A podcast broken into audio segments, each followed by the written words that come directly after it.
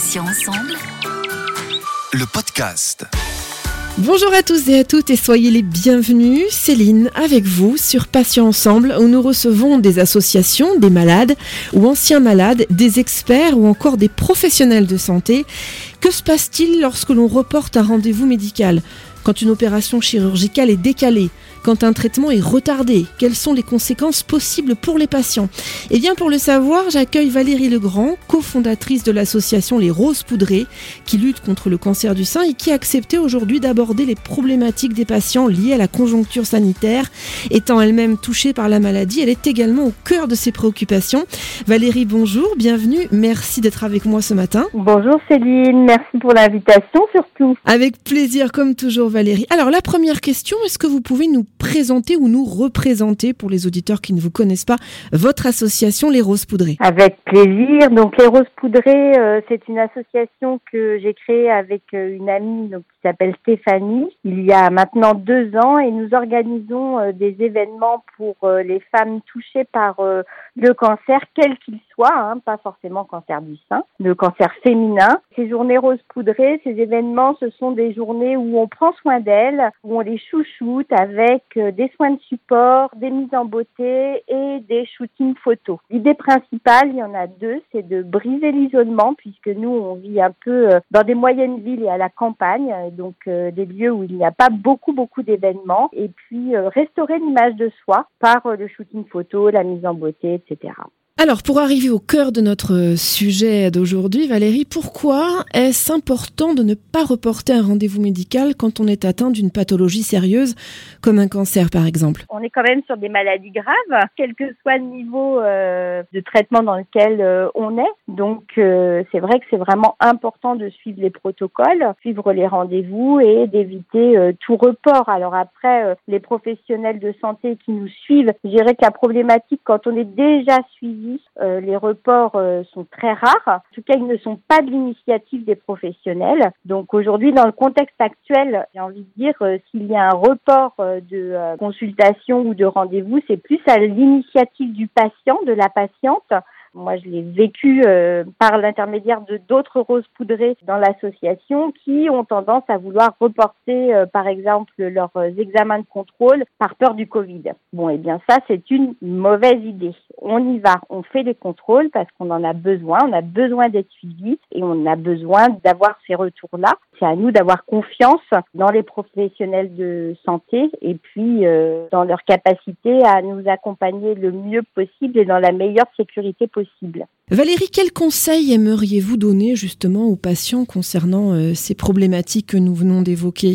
C'est vraiment rester en contact avec les professionnels de santé qui les suivent, que ce soit oncologues, radiothérapeutes, chirurgiens. S'il y a le moindre doute ou la moindre peur de l'exprimer, parce qu'il y a toujours des solutions, il y a aussi des solutions de téléconsultation, donc il y a vraiment des solutions qui sont mises en place pour être le mieux suivi possible, donc vraiment de, de l'exprimer. Et puis s'il n'y a pas l'écoute, parce que parfois, euh, malheureusement, euh, tous les centres de soins euh, ne sont pas les mêmes, tous les professionnels ne sont pas les mêmes. Donc on peut se sentir à un moment donné pas écouté ou pas entendu par rapport à nos peurs. Et dans ce cas-là, eh bien, on a aussi notre médecin généraliste qui peut aussi nous soutenir. Donc vraiment de ne pas hésiter à euh, aller solliciter et à leur poser les questions qu'on a en tête. Ne pas rester avec nos inquiétudes dans notre coin. Valérie, vous qui êtes sûrement en contact avec euh, le corps médical, quelles sont les précautions qui sont prises euh, en milieu hospitalier lors des consultations, euh, quelles qu'elles soient d'ailleurs, pour limiter les risques d'épidémie? Est-ce que vous avez pu constater vous-même des, des agencements, des choses particulières? Oui, alors euh, en centre de soins, euh, dans la clinique dans laquelle je suis suivie euh, sur Orléans, les règles sanitaires sont vraiment très très respectées avec un accueil particulier, un changement de masque en arrivant, c'est-à-dire lavage de mains et prise de température et changement de masque à l'arrivée. Les salles d'attente sont limitées aussi au nombre de personnes. On ne touche à aucune porte, on n'ouvre pas les portes. Enfin voilà, c'est le médecin qui vient nous chercher, qui nous accompagne à la sortie. Donc euh, vraiment, on peut y aller en, totale euh, sécurité. Après, pour les soins de support, moi je le vis, euh, j'ai trois séances de kiné par semaine, par exemple. Eux, ils ont fait même de, de façon un peu plus radicale, puisqu'il n'y a plus de salle d'attente. Donc nous attendons dans notre voiture sur le parking et euh, mon kiné vient me chercher, me fait un signe de la main, je sors de ma voiture, elle m'ouvre les portes, j'arrive, j'ai pas de changement de masque mais elle me lave les mains. Donc euh, j'y vais vraiment avec euh, une totale confiance. dans le contexte dans lequel on est, il y a toujours un petit peu d'appréhension, mais très sincèrement, tous les gestes barrières sont vraiment hyper, hyper respectés. Valérie, pour les auditrices, particulièrement concernant le cancer du sein, quels sont les symptômes ou les urgences, euh, selon vous, et puis selon le corps médical, bien sûr, qui ne peuvent souffrir aucun report de rendez-vous? Moi, j'ai envie de dire, il y a deux cas. Euh, il y a le cas de la femme qui a déjà eu un cancer ou qui est déjà en suivi et qui observe des modifications, qu'elles soient euh, physiques, par exemple. je pense à moi, je vais parler de moi en tant que patiente, puisqu'il y a trois semaines à moi, j'ai senti un nouveau une nouvelle bosse en tout cas sur ma paroi thoracique, c'est quelque chose que je n'ai pas gardé secret ou en me disant je vais attendre. C'est-à-dire que euh, j'en ai parlé tout de suite et j'ai été prise en charge de manière euh, très rapide. Et aujourd'hui, euh, bah, les examens complémentaires vont avoir lieu. Donc j'ai eu raison d'en parler et de ne pas garder ça de côté en me disant bon ça attendra une période de déconfinement plus propice. Il faut vraiment en parler. Donc toutes les observations physiques, enfin les douleurs, des choses anormales quand on est déjà malade euh, ou quand on a été malade, c'est important de l'indiquer et de ne pas attendre. Donc soit on l'indique à son oncologue parce qu'on le voit régulièrement, ce qui est mon cas, soit on l'indique à son médecin généraliste, mais on ne reste pas avec cette inquiétude-là en attendant le beau temps. Ça, c'est important. Ensuite, pour les femmes qui n'ont pas eu euh, cette maladie-là, mais qui euh, identifient euh, quelque chose d'anormal au niveau de leur poitrine. Donc euh, ça peut être une modification de forme, ça peut être sentir une petite boule, ça peut être une aréole qui coule tous ces critères-là sont importants à échanger avec son médecin généraliste dans un premier temps ou son gynécologue. Parlons à présent d'un cas pratique. Est-ce qu'il est facile de changer d'établissement de soins ou de thérapeute actuellement, Valérie? Alors, je ne sais pas si euh, le contexte actuel a un impact sur euh, le changement de centre de soins ou de professionnels euh, qui vous accompagnent. Ça, c'est quand même compliqué, même sans contexte Covid. Ça n'est pas si facile que ça que de changer de centre de soins pour le faire le mieux possible, c'est d'avoir dès le départ la possibilité de faire une demande de tous les documents et de tous les comptes rendus qui peuvent être faits au cours de vos traitements. Ça, de vraiment le demander. On a un peu tendance, quand on est malade, à se laisser porter par les professionnels de santé qui ont les compétences et qui sont là pour nous soigner.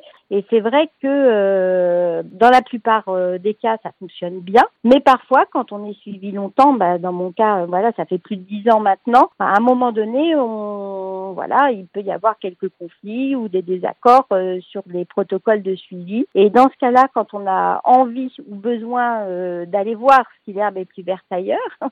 Là, d'un seul coup, on se dit, en tout cas moi je l'ai vécu comme ça, je dis mais mince, en fait j'ai aucun dossier médical, je n'ai pas mon suivi, je n'ai rien pour aller demander un deuxième avis quelque part. Donc euh, ça, j'invite vraiment, femme ou homme, peu importe, hein, quand on a une maladie grave, de vraiment se constituer son dossier médical pour l'avoir avec soi, pour se sentir libre en fait, pour avoir la liberté de demander un deuxième avis à un moment donné si on en a besoin. Voilà, ça c'est vraiment important pour moi. Valérie Legrand, quelles sont les aides et les conseils que peut apporter une association comme la vôtre, les Roses Poudrées, aux patients? Alors, dans ce contexte actuel, je vous disais qu'on brisait l'isolement euh, par nos journées rose poudrées. Aujourd'hui, on continue à justement à briser l'isolement parce que ce contexte-là, euh, bah, il a tendance à favoriser malheureusement l'isolement. Donc, les femmes qui aujourd'hui se retrouvent en début de soins, par exemple, compte tenu des gestes barrières, compte tenu de l'impossibilité de se rassembler, ces femmes n'ont pas accès justement à euh, des associations, à des manifestations qui leur permettent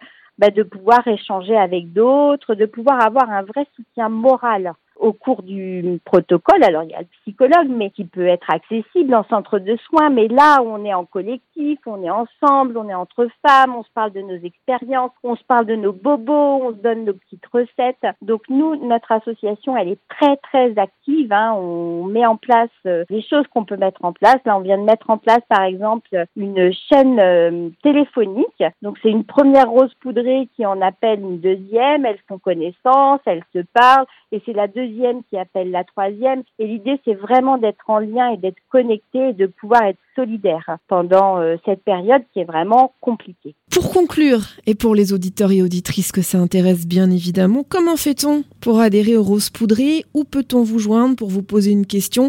Comment faire tout ça le plus simplement possible, Valérie? Alors le plus simple, si quelqu'un euh, tape dans notre ami Google les roses poudrées, vous trouverez euh, directement soit notre page Facebook, soit notre compte Instagram, soit notre site internet les-rose-poudré.fr. Donc euh, on est relativement accessible et j'ai envie de donner un deuxième petit clin d'œil sur un réseau qui est hyper important en ce moment, qui est mon réseau cancer du sein, qui permet aussi euh, de bien briser l'isolement et qui propose plein de choses en vidéo qui peut aider les femmes qui sont en début de traitement justement. Valérie Legrand, merci infiniment d'avoir accepté de participer à cet entretien. Je rappelle que vous êtes atteinte d'un cancer du sein et que vous êtes cofondatrice de l'association Les Roses Et que vous avez accepté aujourd'hui de nous parler de la problématique du report de rendez-vous et de tout ce qui en découle.